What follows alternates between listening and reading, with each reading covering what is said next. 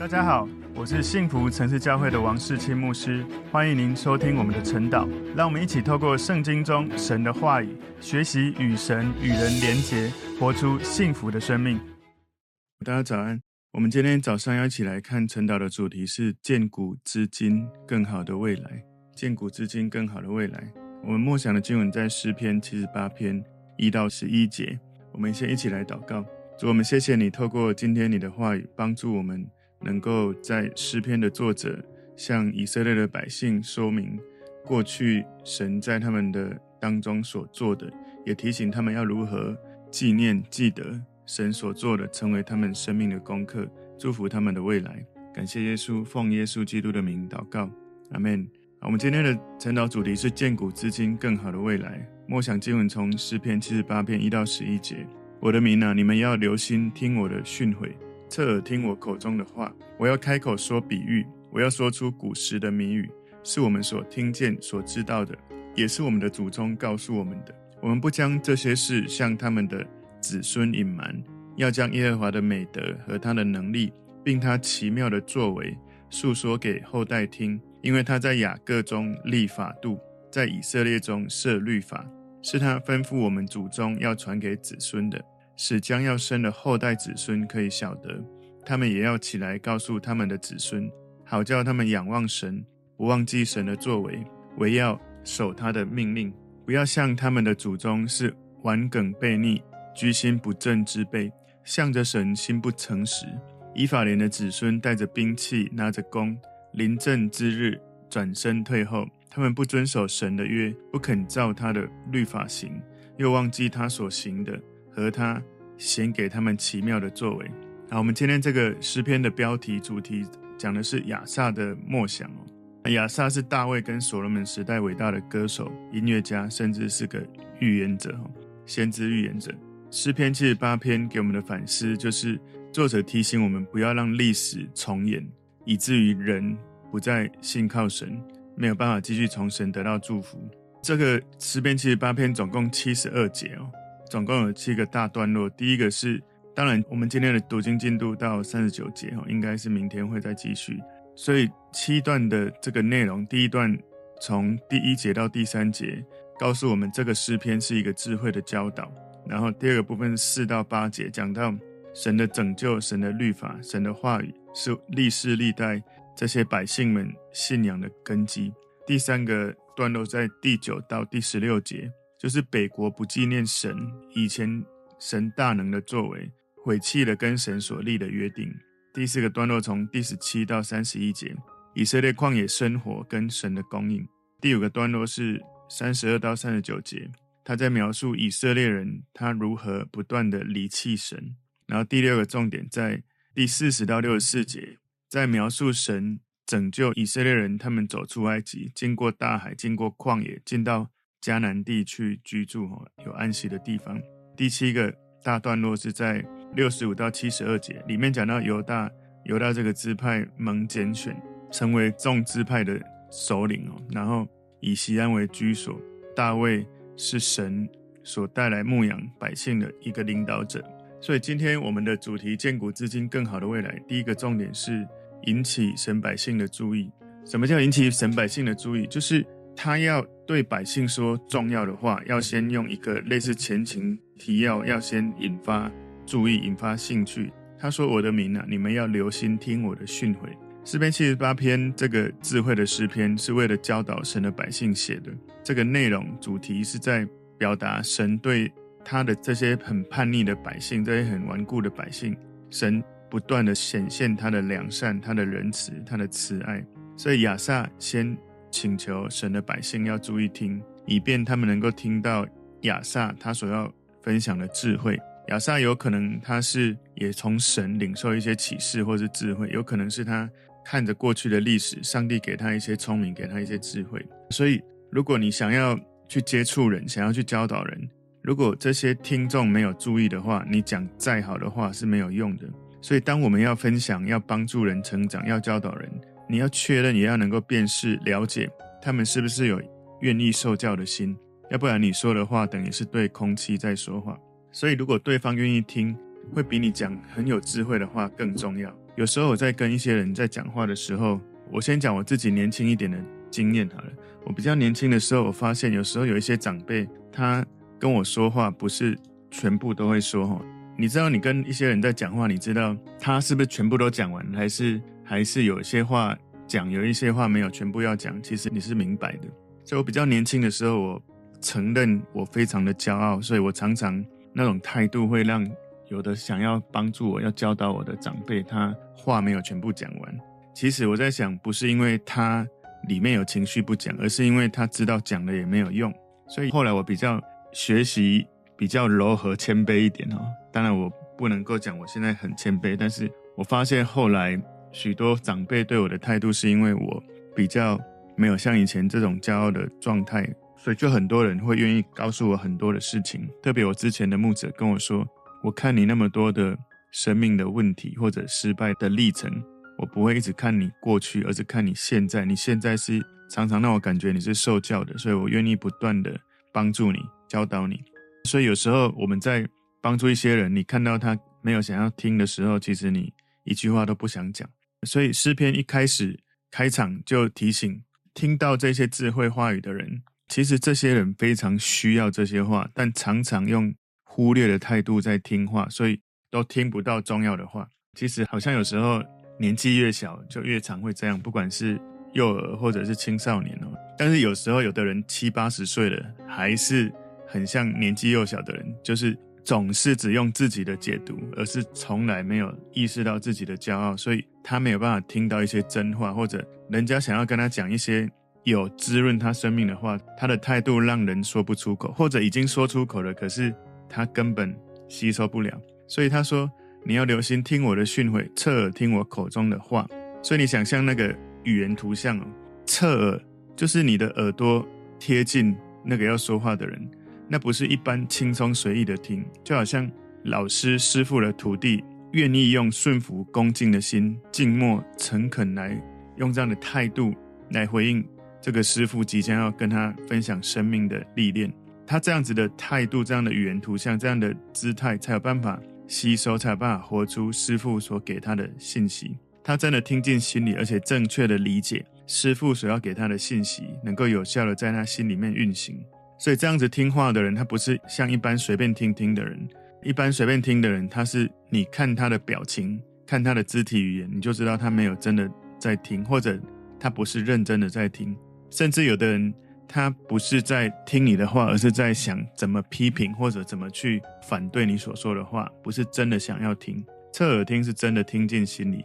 所以这给我们一个很重要的第一节，就提醒我们：如果我们的心没有像这种态度，没有留心，没有侧耳，我们听不到真正对生命有帮助的话语。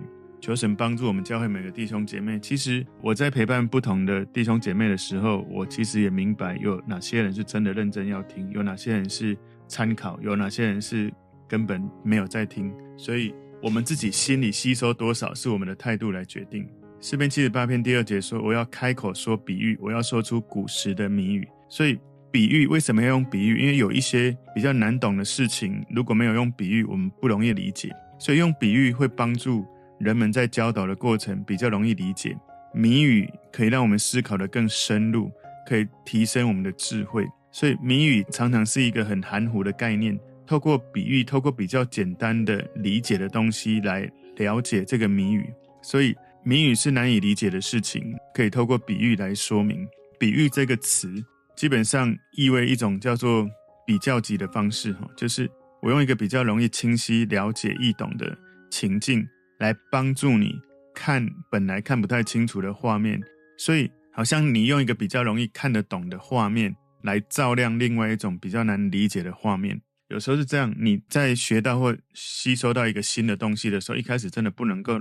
理解，可是如果你听到一个比较专业的、专有的名词，不太容易理解。可是用一个比较生活化的例子的时候，你就比较容易明白。所以耶稣用了非常多的比喻。马太福音第十三章三十五节里面就是引用诗篇七十八篇第二节里面的内容。耶稣教导的方式就是用这个方式。他说，马太福音十三章三十五节说，这是要应验先知的话，说我要开口用。比喻把创世以来所隐藏的事发明出来，所以神他的真理，神要告诉我们是非常多的奥秘，有时候没有用比喻，我们是不能够明白的。诗篇七十八篇第三节说：“是我们所听见、所知道的，也是我们的祖宗告诉我们的。”所以亚萨这个时候不是要提一些新的事情来讨论，而是要告诉以色列人，在他们过去生命的历史里面，在头脑里面，在心里面已经经历过、已经存在的事情。诗篇七十八篇第四节这里说：“我们不将这些事向他们。”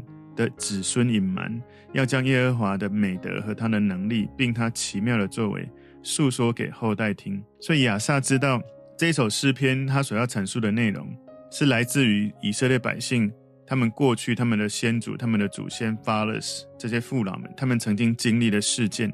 所以亚萨知道这些以色列人他们所经历的，从过去到现在，必须要代代相传，传递给每一个时代。所以他们有一个责任。不要向孩子隐瞒，所以这让我想到杜威哈，一个经验学习者，一个实用学习者的一个教育家。杜威他说：“没有反思的经验是没有用的经验。”所以，如果我们有很多的经验，但没有反思，我们就没有学习。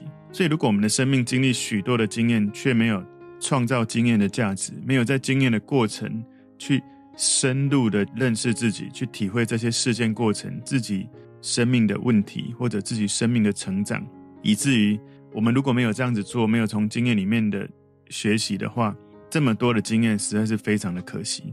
所以，如果你真的到以色列的这个耶路撒冷哦，你会看到现在的以色列人，那些戴小帽的以色列人，他们在耶路撒冷走在路上，仍然会不断的去做几千年来他们透过摩西在生命记里面所记载的这种代代相传的经典的事迹哦。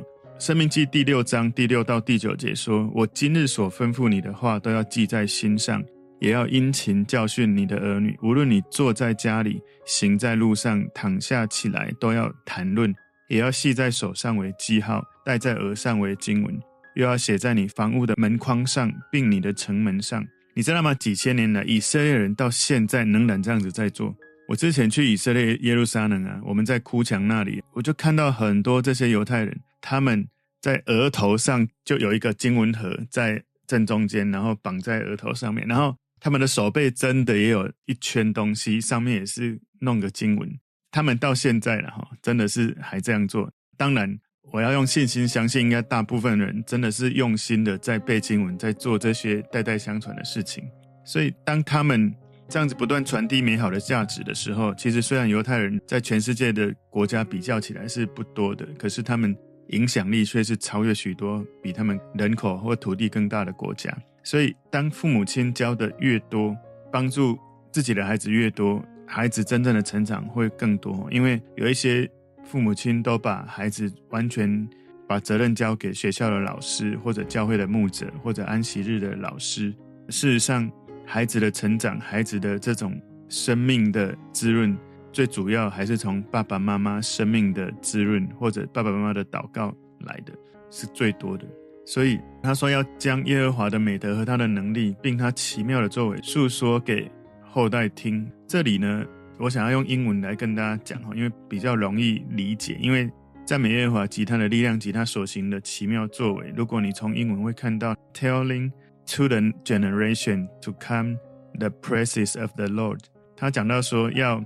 向即将要来的下一些世代来告诉他们哈，The praise of the Lord 是第一件事情，也就是亚萨要他们呢把三件事传给下一代。第一个要赞美耶和华，To the generation to come。然后接下来第一个就是 The praises of the Lord，第一件事赞美耶和华，也就是要教导下一代，神永远值得我们的敬拜、我们的感恩、我们的颂赞、我们的赞美。然后第二个要传给下一代是 And His strength。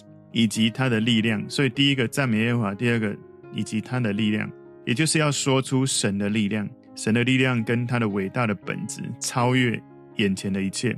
然后最后一个，and His wonderful works that He has done，所以还有神已经所行过的奇妙的这些作为，也就是神很积极的、很主动的一直在帮助神的百姓，充满能力传递神伟大的特质在他们身上。所以我们要不断的赞美神，说出神的力量，说出神奇妙的作为，这对每一个时代的百姓是非常重要，是非常好的。所以，如果你能够有见证，如果能够常常的谈论，不断的讲述神怎么运行在他的百姓当中，透过他的百姓来成就奇妙的作为，能够持续不断展开，在过去到现在到未来神所做的事情，就让我们看到、理解到上帝的右手有多重要。我们昨天有看到上帝的右手，因为神他有能力，他有技巧，神他是一个在历史中从过去到现在到未来，他一直都在行动的一个神，因为。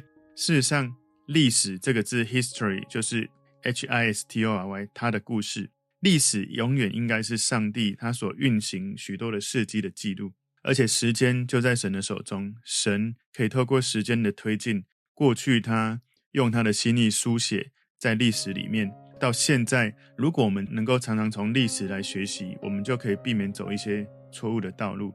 每一个时代的年轻人，如果他们真的从历史学习，他们会在思想里面有神的属性，他们在他们的盼望里面有力量，所以他们能够因为这样愿意顺服神带给他们的启示，带给他们的话语，所以这是我们在生活中持续往前行动，持续往历史推进，不断有力量很重要的一个方式。所以这个诗篇七十八篇告诉我们神的力量，神奇妙的作为，不是讲到百姓，重点在讲这个上帝如何的。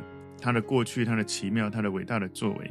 不过，诗篇七十八篇也实际的讲出神的百姓有许多的失败。诗篇七十八篇最令人反思的地方，就是神的百姓不断的一再的失败的状况之下，神不断充满耐心来对待他的百姓，来扶持他们。如果有人真的忘了神的作为，人没有了历史，理想就不会生，就好像树木没有了根，叶子就再也不会再兴旺。所以，这是第一个我们要去。看的重点就是引起神百姓的注意。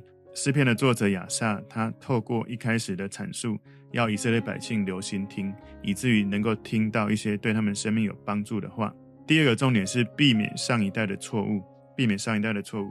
诗篇七十八篇第五节，因为他在雅各中立法度，在以色列中设律法，是他吩咐我们祖宗要传给子孙的。所以亚萨用这个诗篇的内容来告诉我们。上帝伟大的奇妙作为之一，就是他把他的话语赐给以色列。他说他在雅各中立法度，在以色列中设律法。英文他说，For he established a testimony in Jacob。那个 testimony in Jacob 应该是你也可以翻译，应该就是雅各有见证哦，生命的见证。And appointed a law in Israel。所以他也用了这个。神的话语赐给了以色列，所以在新约当中，我们看到保罗他说明到，上帝给以色列百姓的一个很重大的祝福，是把他的话语，就是上帝的圣言、神的圣言，交给了他们。在罗马书第三章第二节说：“凡事大有好处，第一是神的圣言交托他们。”诗篇七十八篇第六节说：“使将要生的后代子孙可以晓得。”所以他们应该让。每一个时代的人能够明白，而且让他们所生的孩子能够知道，然后呢，继续传递给他们的孩子。如果你看英文，会比较能够有体会。That the generation to come，就是即将要来的世代。My long name 应该要知道这些事。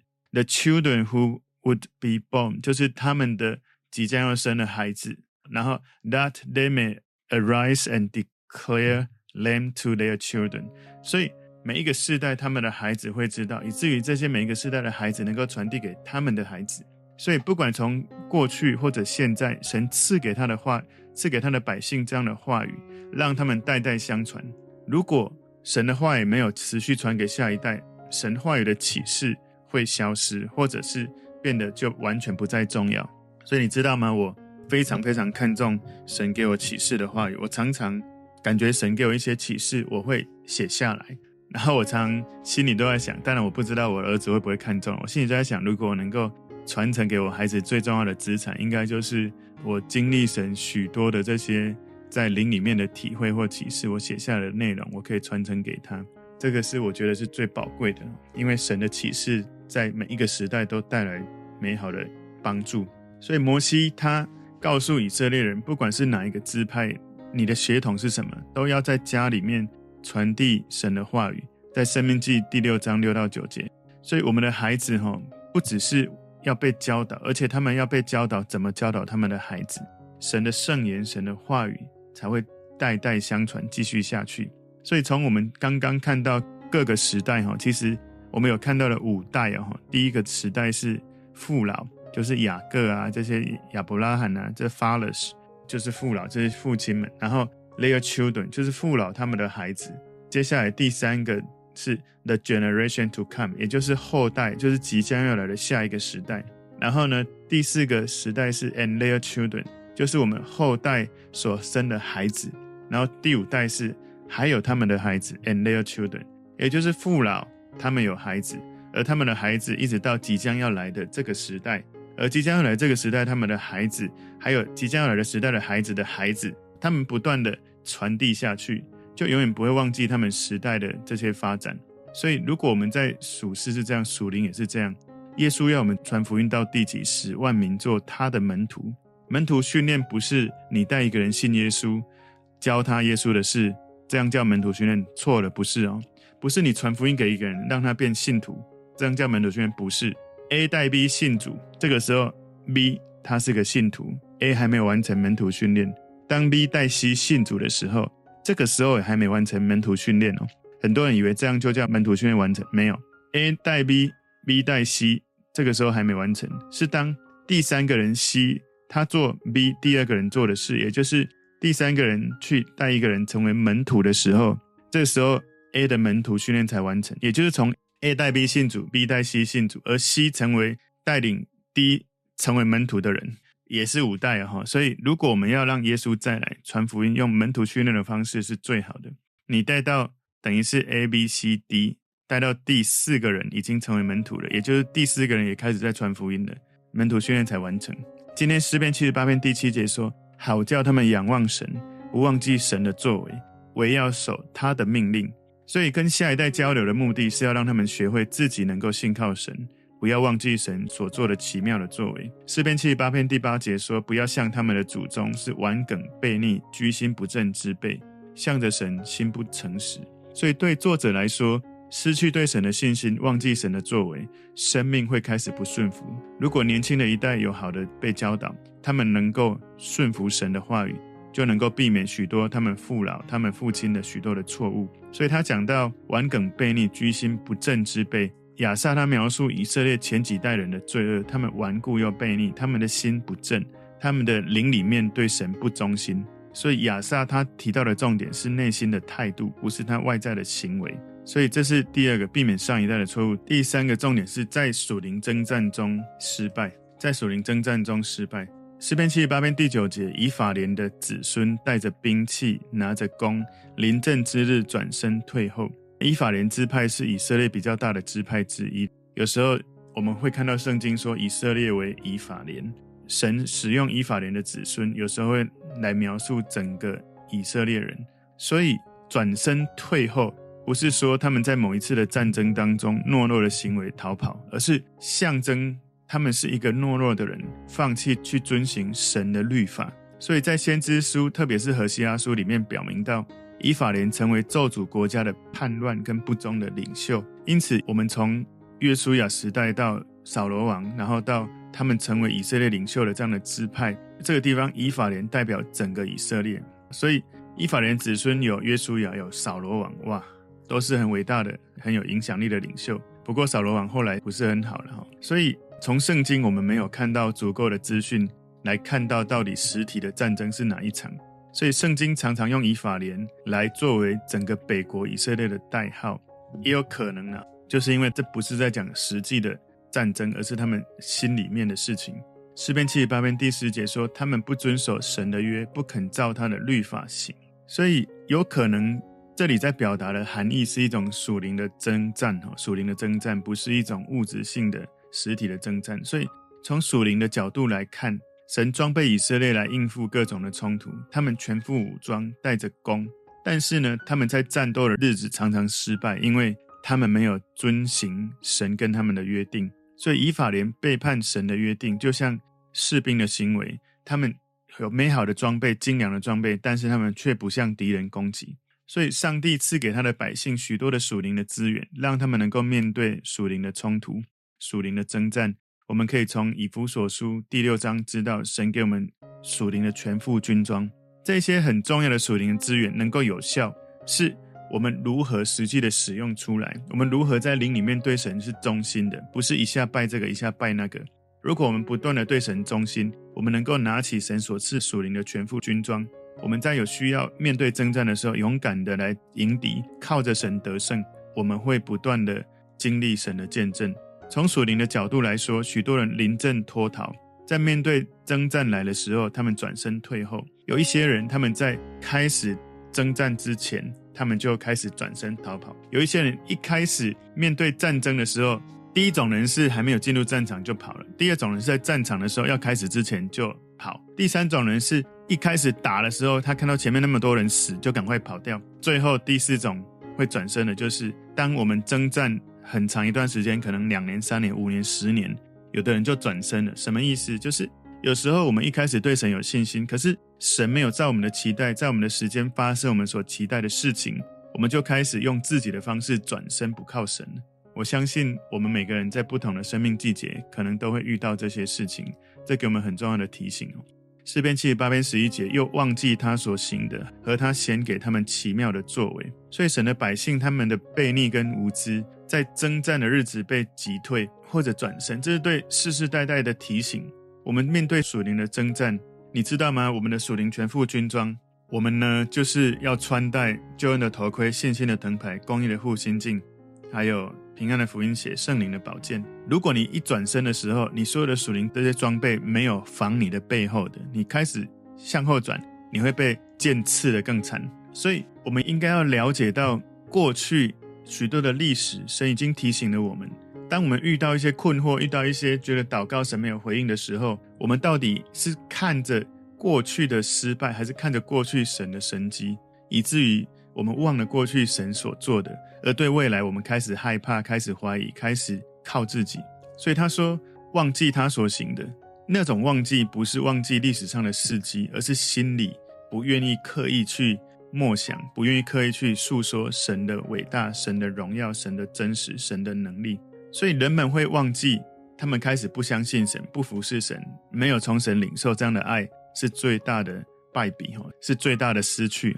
所以有时候我们在看到以色列人他们所经历的这些历程，我们要反思自己，会不会有时候我们在不断的看着眼前痛苦的这些感觉的时候，我们忘记神做了多少美好的事情？亚萨在提醒以色列百姓，建古知今更好的未来。我把今天的重点归纳三个：哈，第一个引起神百姓的注意；第二个避免上一代的错误；第三个在属灵征战中失败。所以这三件重要的事提醒我们，我们要靠着神不断的得胜，不要失败在战场上面，属灵征战的战场。我们请大家一起来安静聆听神。